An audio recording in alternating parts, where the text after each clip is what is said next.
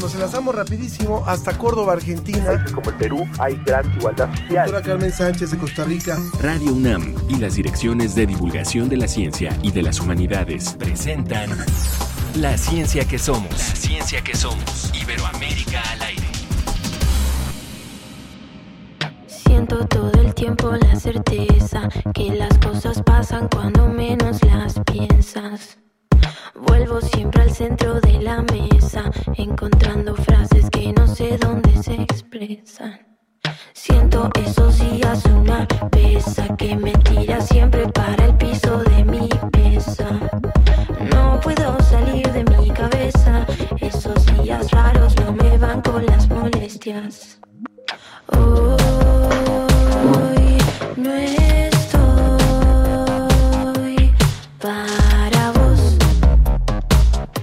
ni para nadie, pago todo. Con esta música arrancamos hoy la ciencia que somos y los invitamos, como siempre, nos da muchísimo gusto a que, que estén con nosotros, que nos escuchen y los invitamos, como siempre, a que participen con nosotros, por supuesto, que haga con nosotros este espacio. Yo soy Ángel Figueroa y la canción con la que entramos hoy se llama Apagón. Esta es la intérprete Lucía Tachetli, Tachetti, artista de Argentina, y eh, ella, agita, ella dice que agita cuerpos y mentes con electropop. Pues agitar el cuerpo este viernes, querido Ángel. Yo soy Ana Cristina Olvera y me da muchísimo gusto, como siempre, estar con ustedes este viernes. Les agradecemos a todos los que nos escuchan en Radio UNAM, también en las estaciones que nos retransmiten en Colombia, Argentina y Ecuador. Y bueno, también lo pueden hacer a través de las transmisiones de Facebook Live en el Facebook de la Ciencia que Somos, en Ciencia UNAM, en la Dirección General de Divulgación de las Ciencias y de las Humanidades. Le voy a dar rápidamente nuestras vías de contacto para que se ponga en comunicación con nosotros. En el Facebook, en la Ciencia que Somos, en Twitter, arroba Ciencia que Somos. Vamos a presentarle lo que tenemos preparado para hoy.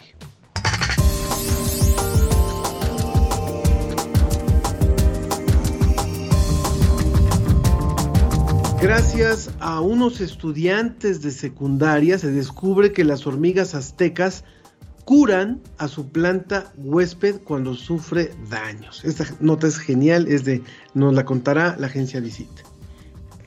Y bueno, si les gusta la sidra, además de ser pues una bebida muy sabrosa y festiva, el portal Ciencia UNAM nos va a platicar de las propiedades que tienen no solo la sidra, sino todas las bebidas fermentadas. Así que descubran con nosotros cuáles son.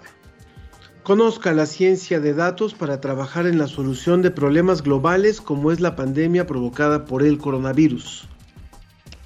Y la inteligencia artificial es una gran herramienta para la identificación de rostros, por ejemplo, pero con ello surgen debates sobre su regulación.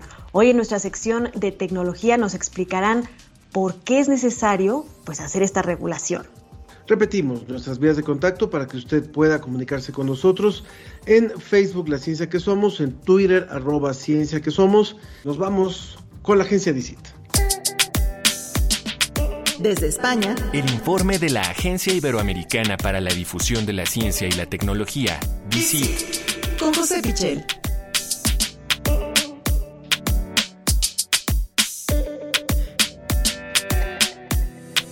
José, muy buenas tardes para ti. Qué gusto nos da como siempre saludarte desde Salamanca. ¿Cómo se encuentran todos por allá?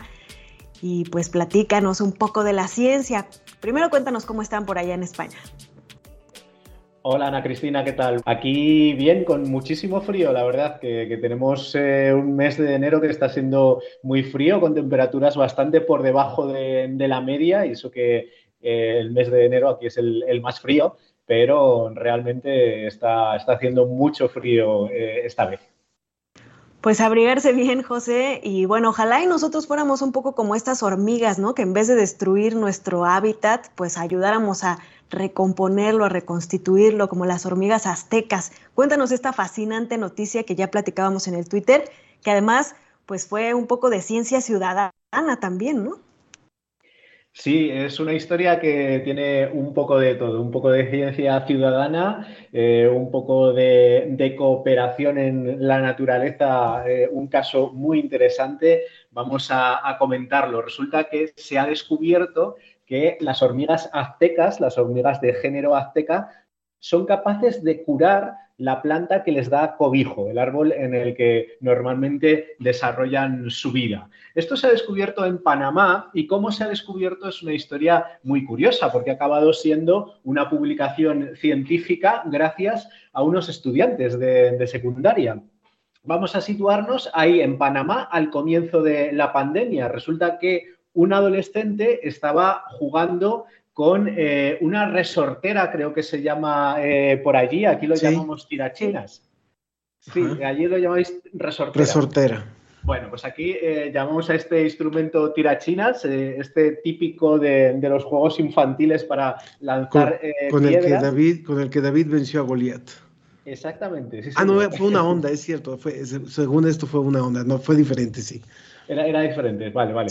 Bueno, el caso es que eh, este adolescente, imaginemos esos eh, tiempos de confinamiento, estaba aburrido y eh, estaba disparando piedrecitas o una bola de, arcilla, nos cuentan en la, en la noticia, y le hizo una serie de agujeros en el tronco de un árbol del género Cecropia. Bueno, estos árboles eh, ya se sabían que son refugio y alimento para las hormigas y que a su vez eh, las hormigas de alguna manera los defienden de los herbívoros, los defienden de otros animales que los pueden atacar.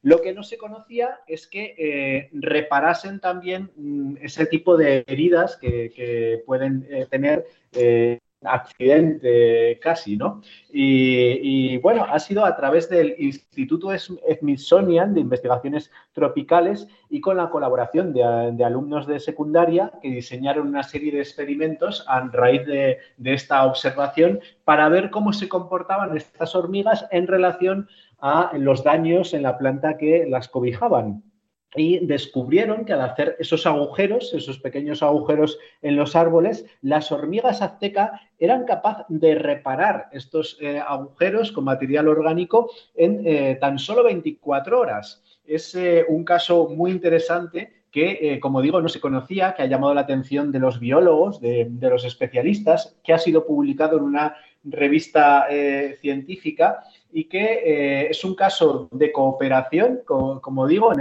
el, eh, mundo animal y vegetal, eh, en este caso, y es curioso también porque deja algunas interrogantes. No todas las colonias de hormiga hacían esta reparación de, su propio hogar, entonces los científicos de alguna manera ven que tiene que haber algún factor que no conocemos para que algunos grupos de hormigas si procedan a esa reparación y otros no. Pero eh, desde luego esta historia es eh, muy bonita por cómo se descubrió y también por lo que se ha descubierto.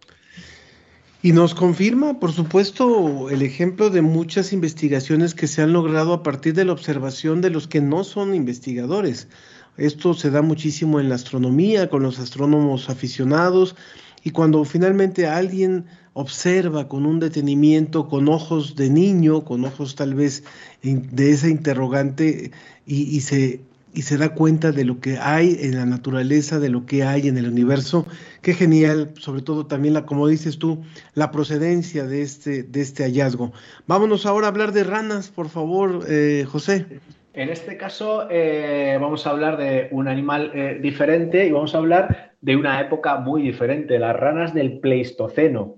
Eh, nos situamos en el yacimiento de Orce, en Granada, en el sur de la península ibérica, aquí en España. Es un yacimiento muy importante, eh, tiene materiales de en torno a hace 1,5 millones de años, creo que en alguna ocasión ya hemos hablado de este yacimiento, y es una referencia muy importante para estudiar la evolución humana pero también una referencia muy importante para estudiar las condiciones ecológicas, los animales, las plantas, el ambiente que había en, aquella época, ya digo, en torno a hace un millón y medio de años. Eh, resulta que se ha descubierto, eh, analizando los fósiles, que esas ranas del Pleistoceno, estamos hablando de, la rana común que ha sobrevivido hasta nuestros días, imagino que, a lo mejor con, algunas adaptaciones, eh, algunos cambios, resulta que se ha descubierto que estas ranas ya se adaptaban a los distintos cambios climáticos que había en, aquella época. Se adaptaban eh, en cuanto a su tamaño. Es decir, cuando llegaban épocas de frío, épocas de aridez, eh, resulta que aumentaban de tamaño. Los científicos dicen que, esto tiene bastante lógica porque en esas épocas de, mayor frío eh, eh, necesitaban almacenar más energía. ¿Con qué objetivo? Pues con dos objetivos principales. Uno, soportar la temperatura de una mejor manera. Imaginemos un cuerpo más grande les hace eh, soportar mejor esas bajas temperaturas y otra, eh, mantener su fertilidad y garantizar su descendencia.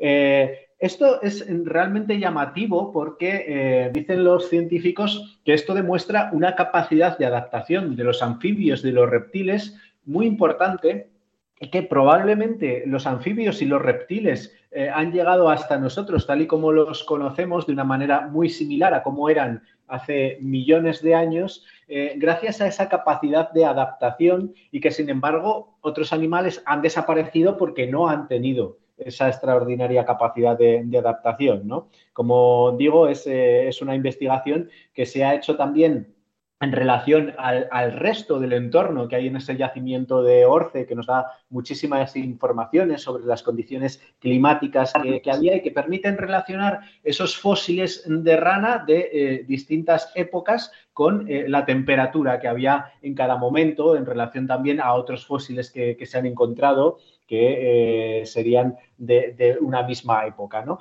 Así que eh, muy interesante porque eh, nos dice muchas cosas sobre el cambio climático, nos dice muchas cosas sobre la evolución de los animales, nos dice muchas cosas sobre la evolución también en una época realmente interesante porque eh, los primeros grupos humanos empezaban a adaptarse también a, a Europa, una época de glaciaciones, entonces nos da muchísima información este tipo de trabajos. Muy, muy interesante también esta investigación, José, y bueno, cómo nos dicen las especies acerca de la historia, cómo se van adaptando y podemos así aprender pues todas las diferentes etapas que ha vivido no solamente los seres humanos, como bien lo menciona, sino todas las especies para adaptarse hasta lo lo que conocemos hoy. Pues muchas gracias, José. ¿Dónde podemos leer más noticias de ciencia? Pues estas dos noticias son eh, solo Mm, ejemplos de todo lo que hemos publicado a lo largo de la semana en dific.com, www.dicyt.com. Eh, es la Agencia Iberoamericana para la Difusión de la Ciencia y la Tecnología. Nuestra misión es eh, divulgar la ciencia que se hace en toda Iberoamérica y también gracias a vosotros que nos dais este pequeño hueco para llegar también al otro lado del océano. Muchísimas gracias, José. Gracias por esta colaboración, como siempre, de la agencia DICIT. Y bueno, hay más información que se dio también en esta semana. Ana, cuéntanos, cuéntanos lo que sabes de este, de este volcán subterráneo. Así es, Ángel. Seguramente escucharon esta noticia en alguno de los medios durante esta semana y es que el volcán Junga Tonga Junga Ha Apai, que está en el Pacífico Sur, causó una explosión que se escuchó hasta los Estados Unidos o provocó olas de más de un metro que embistieron a las costas de Tonga. El gobierno local describió esta situación como un desastre sin precedentes. Verdaderamente, si ustedes ven las imágenes, se han difundido imágenes incluso desde el espacio donde totalmente se cambia el paisaje después de esta erupción. Se trata de un volcán submarino eh, que está en su mayoría, pues como lo dice su misma categoría bajo del nivel del mar. Se forman en lugares donde el magma del interior de la Tierra se filtra a través de ventosas o fisuras de la corteza terrestre en el suelo marino. Según la NOAA, tres cuartas partes de la actividad volcánica del planeta corresponden a estas erupciones submarinas. Y bueno, hay otro dato muy importante y es que ahí en Tonga se encontraban dos mexicanos, o se encuentran más bien todavía dos mexicanos investigadores de la UNAM son dos biólogos, Leslie Elisa Nava Flores y David Olaf Santillán González. Ellos estaban viviendo en Tonga desde hace dos años, desde el 2019, antes de la pandemia. están fuera de peligro, ya se han comunicado con sus familiares.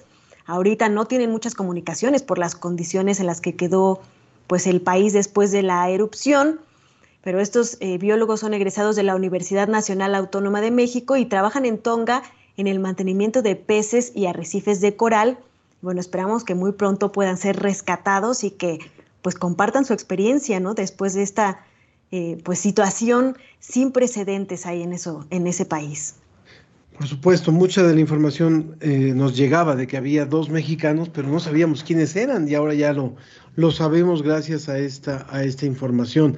También hay científicos que hallan la clave de la inmunidad contra el COVID, que es el resfriado común.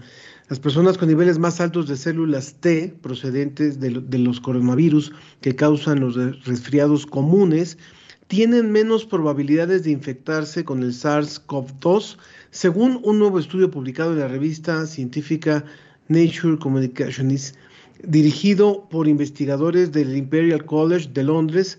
Los investigadores también afirman que sus hallazgos proporcionan un modelo para una vacuna universal de segunda generación que podría prevenir la infección por las variantes actuales y futuras del SARS-CoV-2, incluido incluida Omicron. Bueno, sigue siendo uno de los temas más investigados, por supuesto. Ya lo vamos a ver también en un momento más en una, en una entrevista que le vamos a presentar. Pero antes tenemos una, una cápsula, Ana. Así es, hoy tenemos la colaboración del portal Ciencia UNAM. Vamos a escuchar la cortinilla. Portal, Ciencia UNAM. Ciencia UNAM.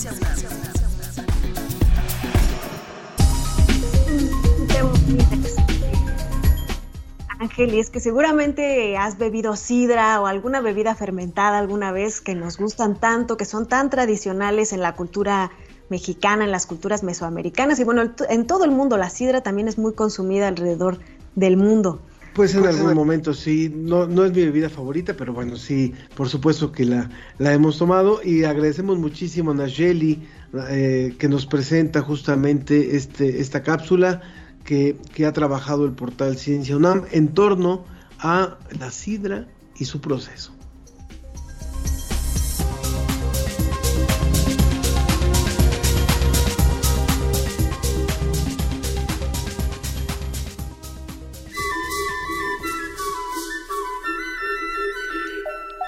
Las primeras sociedades humanas observaron que las frutas y algunos cereales presentaban una transformación espontánea, que no era un deterioro, sino una modificación de la materia prima. Este cambio daba lugar a un nuevo producto más estable y atractivo. Habían descubierto la fermentación.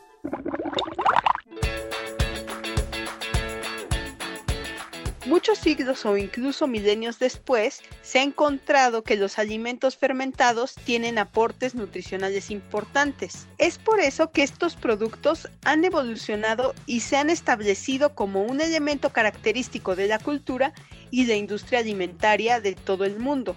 Los azúcares simples son abundantes en las frutas y todos los microorganismos los fermentan con facilidad. Esta es la esencia del proceso de elaboración de bebidas alcohólicas, ya que los azúcares, además de transformarse en alcohol, constituyen la fuente de carbono y de energía para el proceso de la fermentación.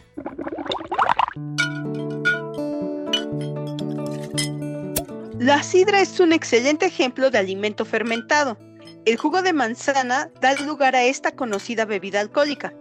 Una vez que las manzanas se maceran, las levaduras y bacterias presentes en la propia fruta son suficientes para llevar a cabo el proceso de fermentación. En cuanto los microorganismos encuentran las condiciones adecuadas de temperatura, suficiente agua y un poco de oxígeno, se inicia el proceso de la fermentación. Tradicionalmente, se ha dejado que la fermentación se desarrolle de forma espontánea, con los microorganismos naturalmente presentes en la materia prima, pero también con el tiempo se han ido caracterizando bacterias, hongos o levaduras específicos que permiten elaborar productos de mejor calidad. Es usual que se incluyan levaduras como Saccharomyces cerevisiae o bacterias como Uenococcus oenus, podría decirse que hay una domesticación de los microorganismos que nos permite producir alimentos fermentados. En la sidra, además de la fermentación alcohólica que hace la levadura, hay otra fermentación conocida como maloláctica que realizan bacterias. Las manzanas son ricas en ácido málico que tiene una acidez muy fuerte, pero durante la fermentación, este se transforma en ácido láctico que tiene un sabor más suave y atractivo. Quienes se dedican a la producción de sidra saben de manera empírica combinar la acción de las levaduras para hacer alcohol con la de las bacterias que sintetizan ácido láctico, a la vez que evitan la oxidación del producto que lo convertiría en vinagre. La ciencia de alimentos y la genómica han puesto en evidencia una riqueza que se ha perdido con la industrialización de las bebidas fermentadas. Escuchemos al doctor Agustín López Munguía, investigador del Instituto de Biotecnología de la UNAM.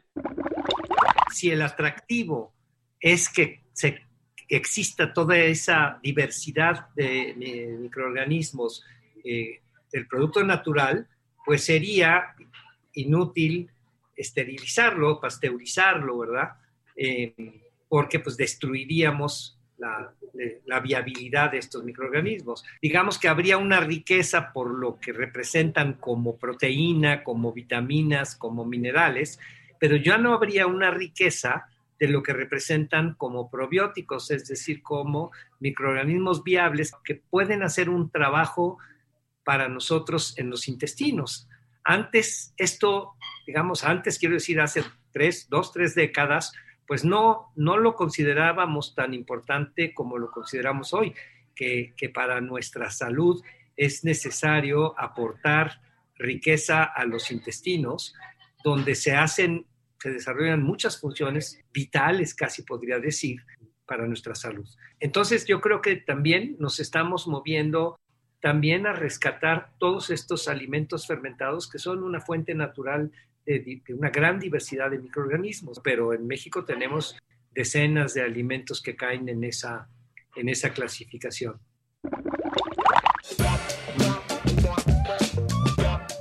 Ahora sabemos que un producto fermentado, natural o artesanal, que no ha sido clarificado, esterilizado o pasteurizado, es rico en fibra y vitaminas, pero también en microorganismos que benefician nuestra salud y enriquecen nuestra microbiota intestinal. Con información del portal Ciencia UNAM, Naisheli Castillo.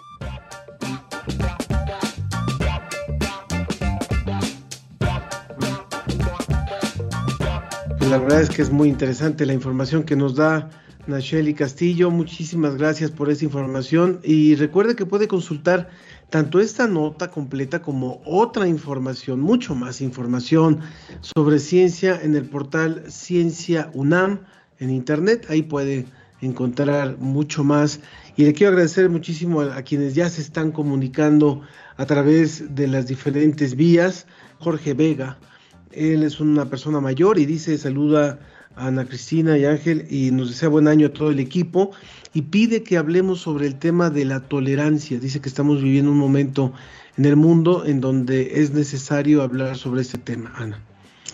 Así es, Ángel. También Xochitl Arellano nos escribe en Facebook y nos dice, me encantaría escuchar más sobre la filosofía de los, de los cosmos y nuestras culturas indígenas, como los mexicas y mayas. También eh, Raúl Santos nos saluda eh, Marta Patricia García Morales nos dice hola, buen día. Y Angie Restrepo eh, ya nos está mandando su mensaje como siempre. Dice hola Ángel y Cristina, qué grato escucharles. Saludos desde Colombia.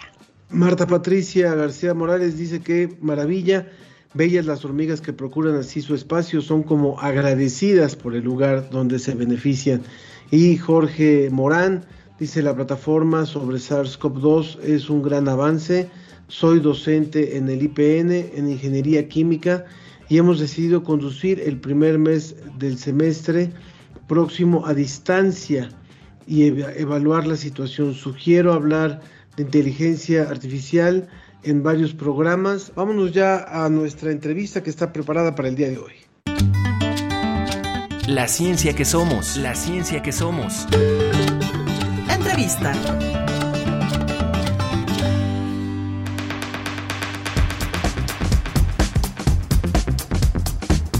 agradecemos muchísimo al doctor Christopher Stephens, quien es investigador en el Instituto de Ciencias Nucleares y coordinador de ciencia de datos del C3, del Centro de Ciencias de la Complejidad de la UNAM, que esté hoy con nosotros para hablarnos acerca de cómo las, la ciencia de datos ahora está aplicado en diferentes plataformas que nos pueden ayudar en temas como el COVID.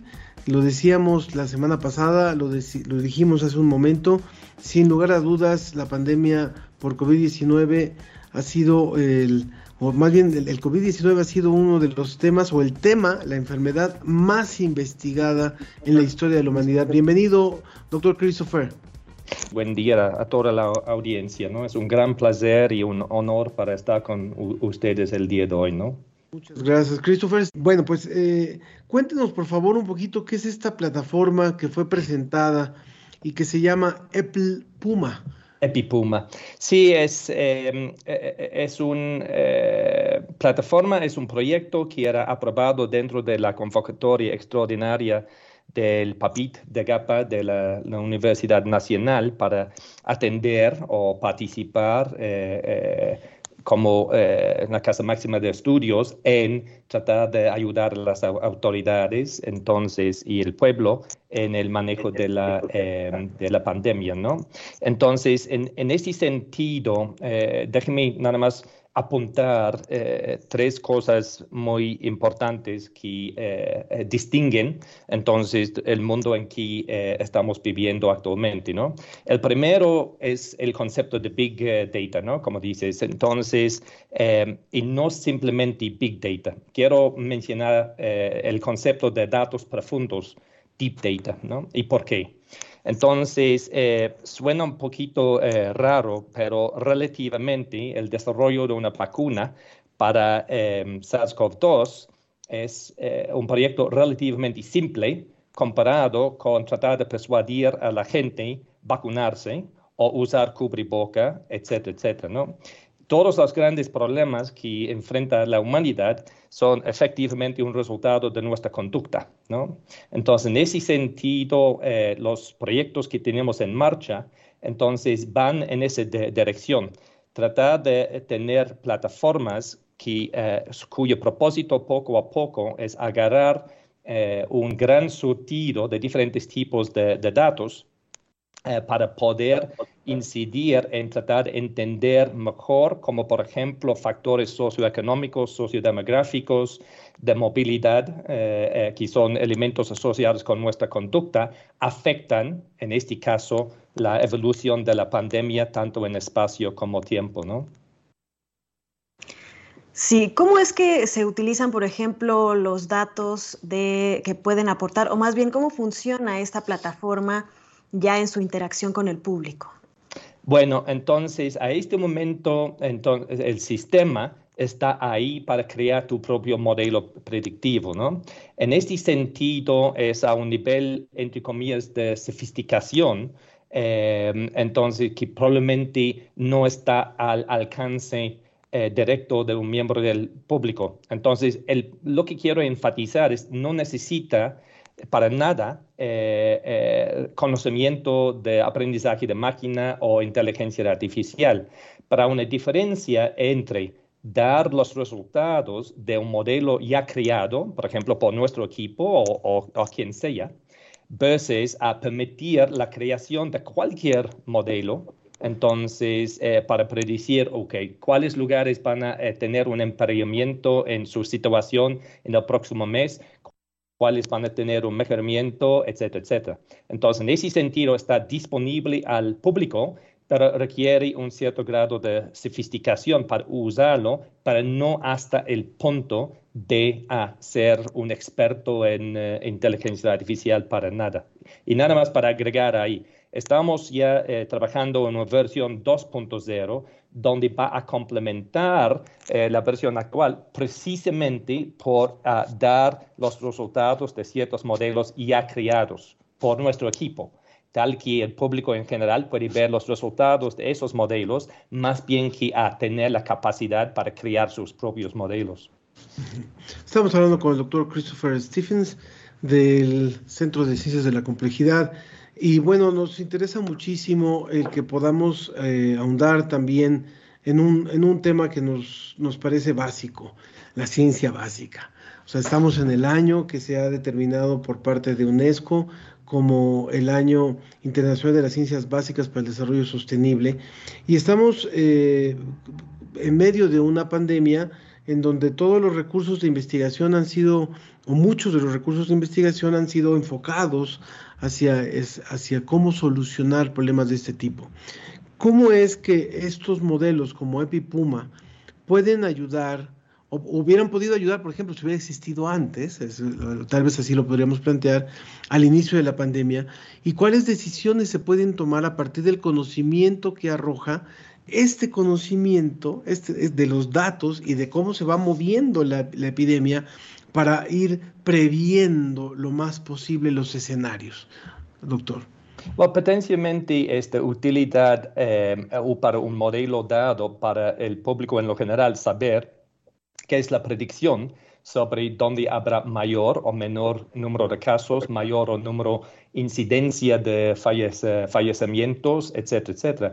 Y obviamente para las autoridades mismas hemos estado tratando de, trabajar acerca con eh, la Secretaría de Salud y, eh, eh, y en particular la Dirección de, General de Información de la, la Salud y su director general eh, Dwight eh, eh, Daya, para tratar de tener, usar la tecnología atrás del sistema para respaldar su, toma de, decisión. ¿no? Es decir, que el manejo de la, de la pandemia esencialmente es una función de la toma de decisión desde tú y Ana Cristina y yo mismo, versus las grandes autoridades de, del país. Del país, digamos, ¿no?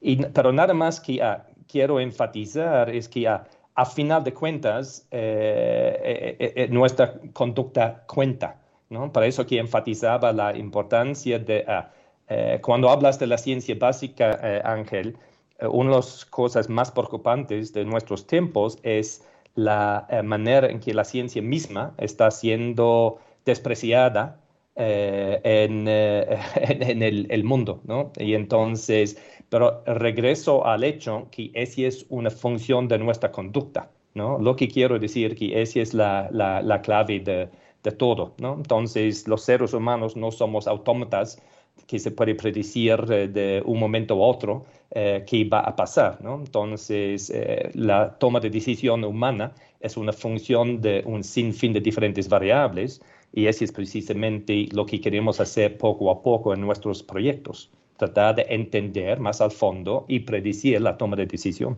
Precisamente, bueno, en este caso se está utilizando este modelo, esta plataforma para el COVID y predecir cómo es que se va a ir desarrollando la pandemia, pero cómo se va a poder utilizar en futuras eh, emergencias como esta, en futuros casos parecidos, cómo hacer para que no se desaproveche esta oportunidad de tener una mayor prevención en el futuro. Bueno, por ejemplo, para cualquier, entonces tenemos una versión del sistema que hemos estado usando desde hace tiempo em, para eh, predicción de enfermedades emergentes como de la enfermedad de Chagas, leishmaniasis, dengue y cosas así. En ese caso, eh, un componente importante es el componente ecológico, ¿no? donde hay mosquitos, es decir, que vectores y reservorios, es decir, mamíferos que guardan eh, eh, estos bichos. Hasta SARS-CoV-2, entonces, este tiene su componente, ¿no? Pero lo que quiero decir que una epidemia como influenza o de SARS-CoV-2 en este momento, entonces ya se puede entenderlo y su evolución en términos de la conducta y la parte socioeconómico, sociodemográfico, etc. Pero también hay orígenes en muchas enfermedades que van más bien con el mundo, digamos, ecológico, biológico. ¿no? Entonces, todas las enfermedades esencialmente tienen su origen eh, en la parte eh, animal, ¿no? Efectivamente, ¿no?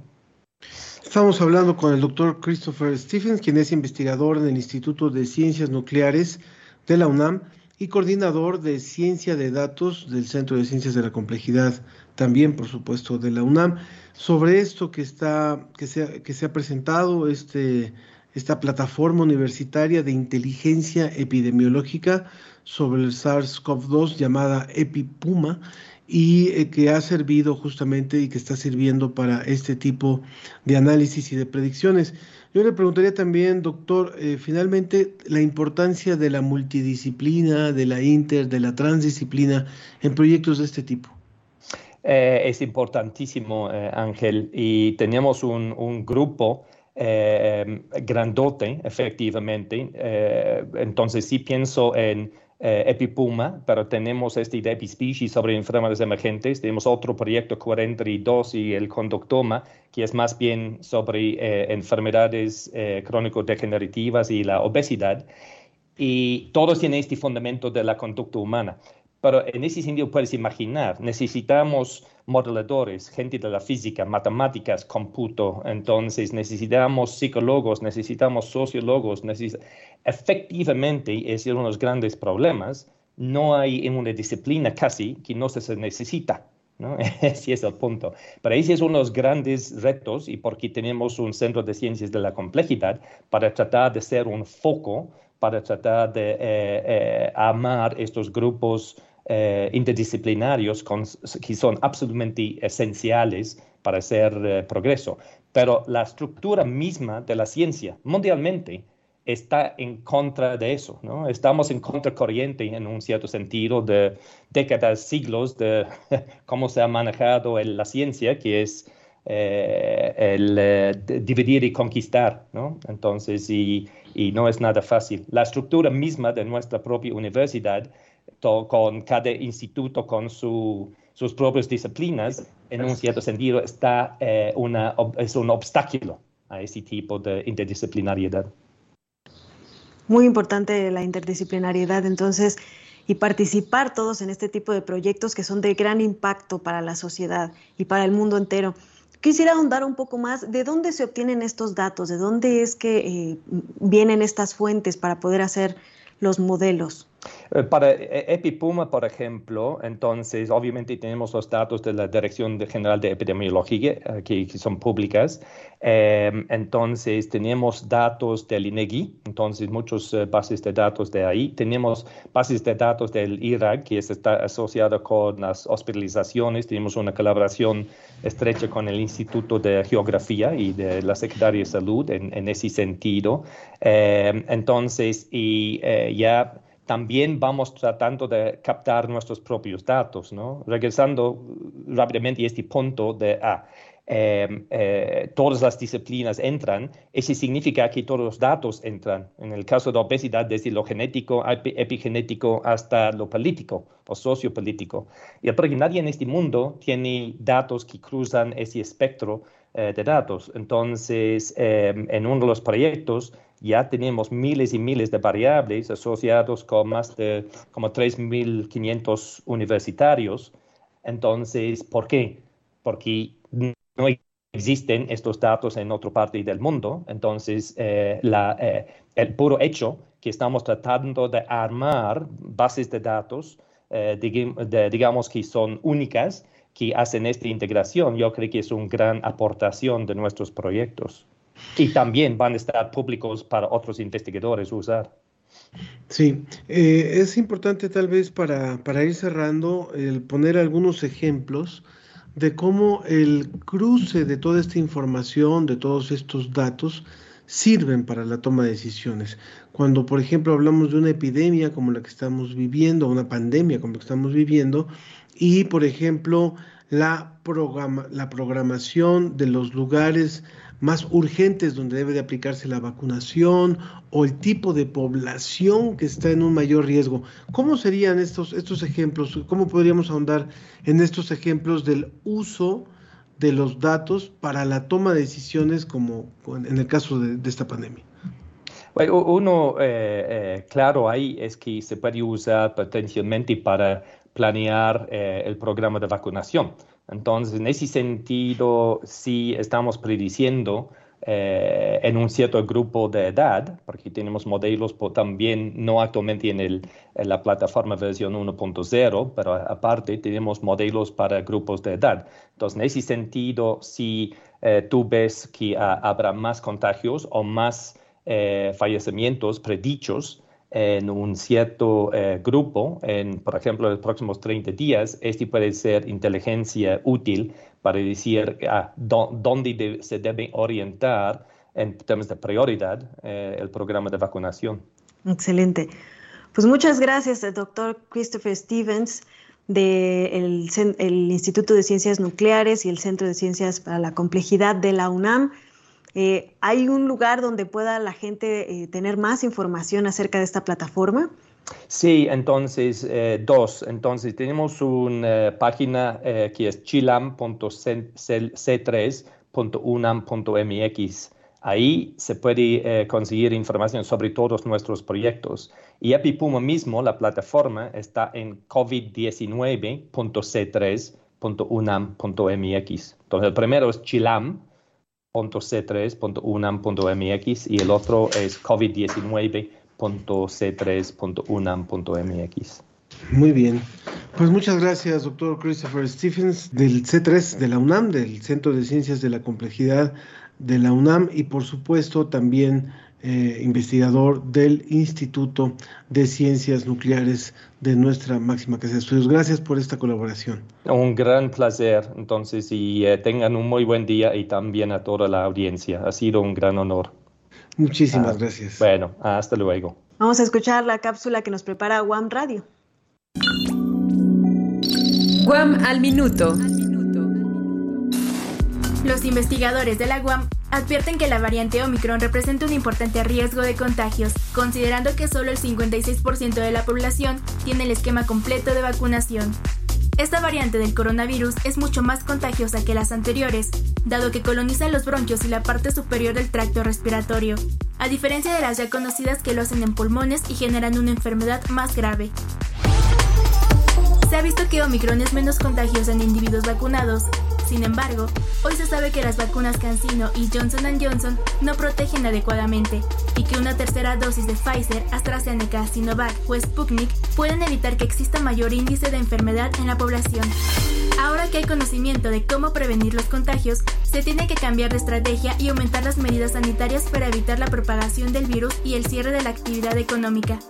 Para la ciencia que somos, desde Guam Radio. Tecnología hoy. Me conecto, luego existo. Con DGTIC.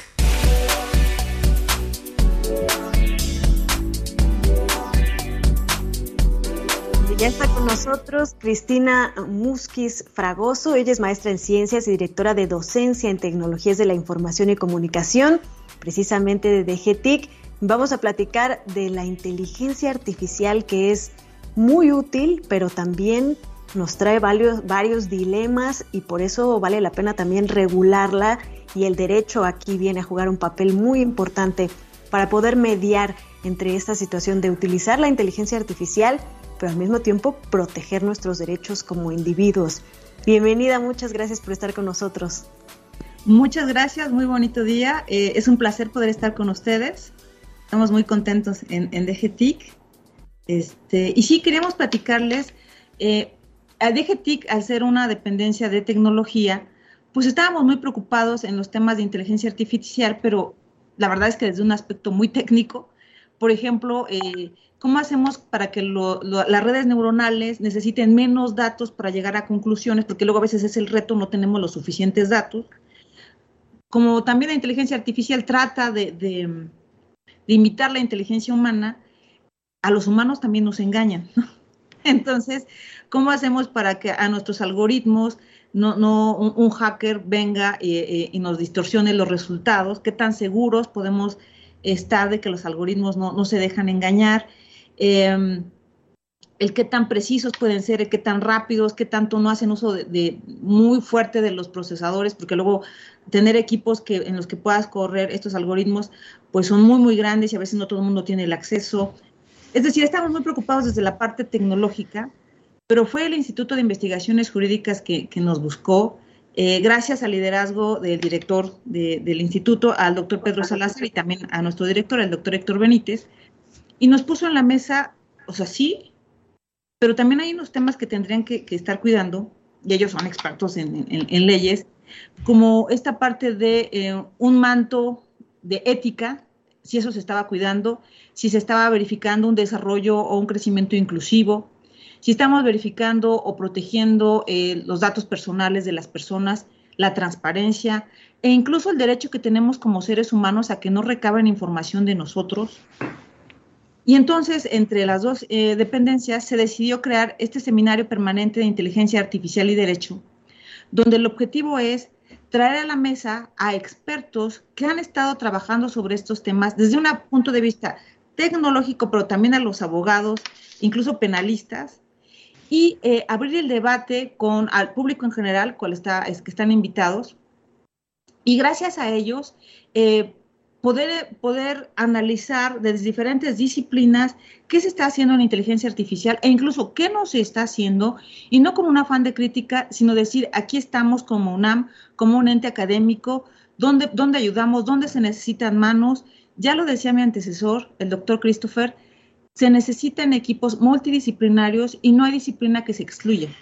Y entonces, ahorita empezamos tecnólogos y abogados, pero estamos eh, abiertos a recibir este, invitados de, distintas disciplinas, siempre con eh, la misión de poner al ser humano en el centro y que la inteligencia artificial, con este crecimiento exponencial, sino em, en un futuro no muy lejano, pueda hacer daño a nosotros mismos. Y entonces, eh, en este sentido, hemos creado el seminario y también desde DGTIC estamos apoyando a diferentes otros proyectos que no tienen que ver necesariamente solo con tecnología, sino con otras disciplinas, pero para que puedan hacer uso de, equipo de cómputo, que a lo mejor a veces es difícil, y así desde la esquina de la UNAM apoyar al mundo que tanto lo necesita.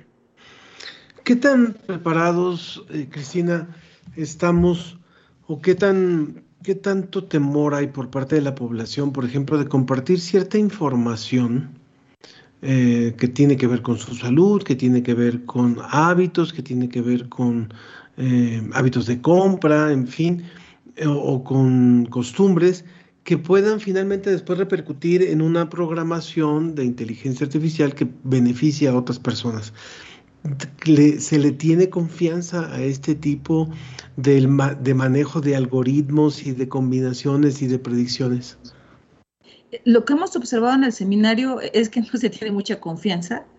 Eh, las personas cuando, se enteran de, ya todo nos ha pasado, ¿no? Buscas una lavadora y ya luego te aparecen N, N productos y luego ya te aparece la secadora, este, y luego la ropa. Ah, y la ropa.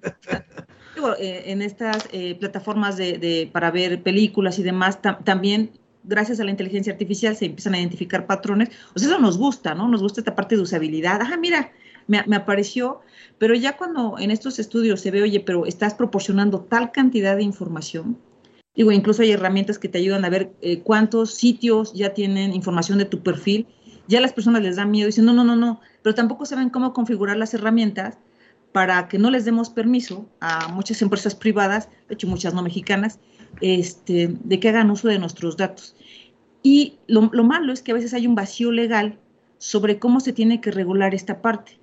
Y al ver el vacío legal, entonces no, se considera como una falta ni, o que nos tengan que informar, como ser un, consumidor más informado. Ya, ya no existir este, esta información, no existe falta, y al no existir falta, no existe una pena y no existe una responsabilidad. Entonces lo que queremos em, es empezar a sentar las bases, eh, una de un conocimiento profundo, informado, de que seamos eh, consumidores pues, más inteligentes al decir, no, no, a ver, espérate, esto sí no, no, acepto, eh, porque cuando nos dan un papel, a todos nos no, sí lo lees, porque si no, no, a ver, espérame, ¿qué me estoy comprometiendo? Pero cuando uno navega en la web o cuando uno hace uso de las plataformas, uno le da este, aceptar a todo para la instalación y uno no suele revisar esa letra chiquita y a veces esa letra chiquita ni siquiera está. ¿Ni siquiera qué? Exacto. Ni siquiera está. Mm. Porque está este vacío, ¿no? Legal. Ajá.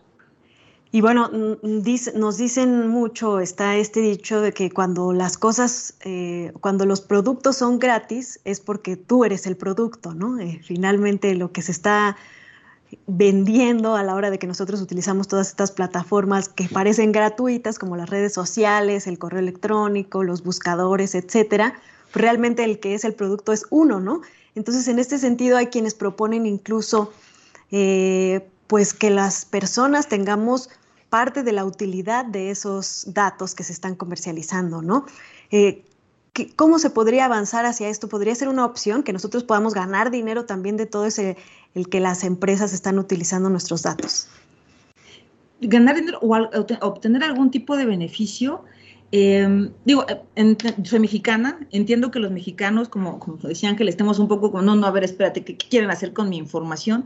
En otros países como, como China, por ejemplo, donde tienen sistemas muy desarrollados en, inteligencia artificial eh, y hay cámaras por todos lados, y la gente como que ya se acostumbra, eso, insisto, es otra cultura también, otro gobierno, eh, no sé, alguien se, se, se extravía, se pierde, y entonces pueden identificar dónde fue la última vez que se apareció o si se perdió de niño, con software pueden hacer eh, simulación de cómo son sus facciones ya de adulto y poder encontrarlo.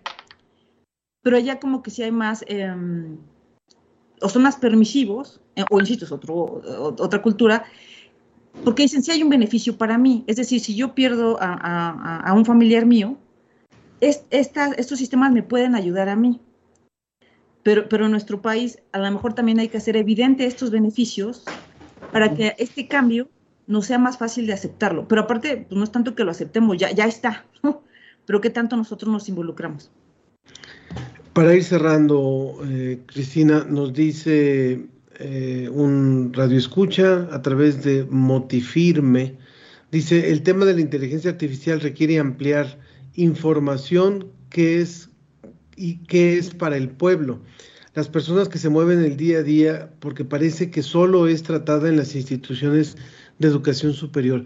¿Cuáles podrían ser justo estos ejemplos del uso de la inteligencia artificial en la vida cotidiana hoy en nuestro, país, o en la región, dado que este programa se escucha en otros países de la región y que ni siquiera nos damos cuenta? Por ejemplo, unos los chatbots este, ya ven que a veces quieres acceder al portal de tu banco o de, algún servicio. Eh, ¿Y en qué puedo ayudarle? ¿no? La ventanita que te aparece tipo chat. Entonces a veces uno piensa que está este, charlando con otra persona, pero no, es, es por si es una máquina, un sistema. Eh, y no sé si les ha pasado que a veces te llega a desesperar cuando haces preguntas muy particulares, pues sí, a lo mejor el algoritmo no está lo suficientemente robusto. O, insisto, en estas plataformas de streaming para ver eh, películas o, escuchar música, si yo escucho música del norte, pues me va a empezar a programar a intérpretes de ese tipo de música. Ahí también se está utilizando la, inteligencia artificial. Muy bien. Pues muchísimas gracias, muchísimas gracias, eh, Cristina Musquiz, de la Dirección General de Docencia, eh, de Tecnologías de la Información y Comunicación de GETIC. Ella es directora de docencia en esta, en esta área. Muchísimas gracias por estar con nosotros. Muchas gracias por la invitación. Un placer. Muchísimas gracias. Y de esa forma vamos cerrando hoy nuestro programa. Hay comentarios también del público. Eh, Gaby Frank, un abrazo virtual a todo el equipo de la ciencia que somos. También nos escribió Javier Méndez, él representa una AC, ah, es Motifirme. Dice, hacemos trabajo en defensa de los derechos humanos, justo así el otro comentario ahora. Dice, y también de promoción y protección ciudadana a través de acciones culturales, lúdicas y sociales. Estamos interesados en promover la ciencia entre niños, adolescentes y adultos. Ustedes aportan mucho para este propósito. Saludos, dice. Así es, también eh, nos escucha Paulina Mar Ríos, nos dice que qué interesante, nos dice, de hecho pueden reconstruir nuestra vida solo con algoritmos de Google. Pil López Enríquez nos dice, felicidades por este seminario, querida Cris. Necesitamos ser consumidores informados en cuanto a las plataformas y la tecnología. Y bueno, tenemos una pregunta de Raúl Santos para el doctor Stephens que dice, ¿qué capacidad de cómputo es usada para generar los modelos de EpiPuma? Ya nos contestó el doctor, dice, usamos un clúster de cómputo de alto rendimiento dentro del C3. No son modelos que se pueden correr en una computadora personal. Alicia Toribio dice, como siempre, un placer oírles y compartir saberes, es lo que nos, nos dice también ella. Y también eh, María Vizcarra dice, eh, con respecto a la cápsula de One Radio, dice, o sea que el refuerzo de Moderna que nos pusieron no está considerado como efectivo y bueno, pues todavía hay, investigaciones sobre la eficacia de las vacunas, no podríamos ser tan categóricos en ese sentido, así que bueno, pues muchas gracias por estos comentarios y gracias a todos los que se comunicaron con nosotros. Acabamos hoy, Ana Cristina, muchas gracias. Gracias a todos los que hacen posible la ciencia que somos en la Dirección General de Divulgación de las Ciencias, en la Dirección General de Divulgación de las Humanidades y en Radio UNAM. Un fuerte abrazo. Cuídense mucho y nos vemos el próximo viernes. Ana Cristina Olvera y Ángel Figueroa, que tengan un excelente fin de semana.